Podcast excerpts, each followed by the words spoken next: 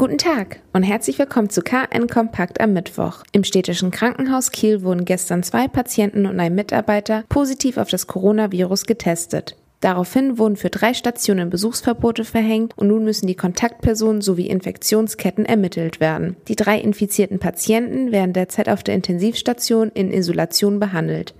Der Mitarbeiter, ein Student im praktischen Jahr, befindet sich in häuslicher Quarantäne. Das städtische Krankenhaus geht von ungefähr 20 Kontaktpersonen aus, die nun ebenfalls auf Corona getestet werden müssen. Derweil wurden bei Routinetests im Krankenhaus zwei weitere Corona-Fälle ermittelt.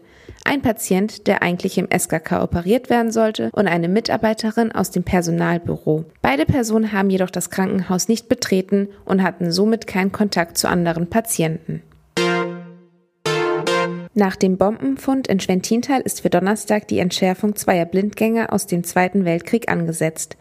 Dafür müssen bis 14 Uhr rund 2400 Personen ihre Häuser verlassen haben. Bei den beiden Bomben handelt es sich um zwei amerikanische 1000 Pfund schwere Bomben, die durch den Kampfmittelräumdienst entschärft werden müssen. Da an der Schwentine ein Kleingartengelände gelegen ist, bittet die Polizei dieses nicht für die Zeit der Entschärfung zu betreten oder sich dort aufzuhalten. Unser KN Plus Sommerquiz geht in die vierte Runde. Seit vier Wochen wartet jede Woche ein neues Rätsel und ein neuer Gewinn auf Sie. Diese Woche stammt unsere Quizfrage aus der Kategorie Typisch Norddeutsch. Stellen Sie also Ihr norddeutsches Wissen unter Beweis und sichern Sie sich Ihren Platz in unserem Lostopf. Dieses Mal haben Sie die Chance, ein großes Produktpaket von Made for Kiel und Strandwärts zu gewinnen. Der lokale Shop bietet stylische und maritime Hoodies, T-Shirts und coole Accessoires mit handgemachtem Küstendesign an.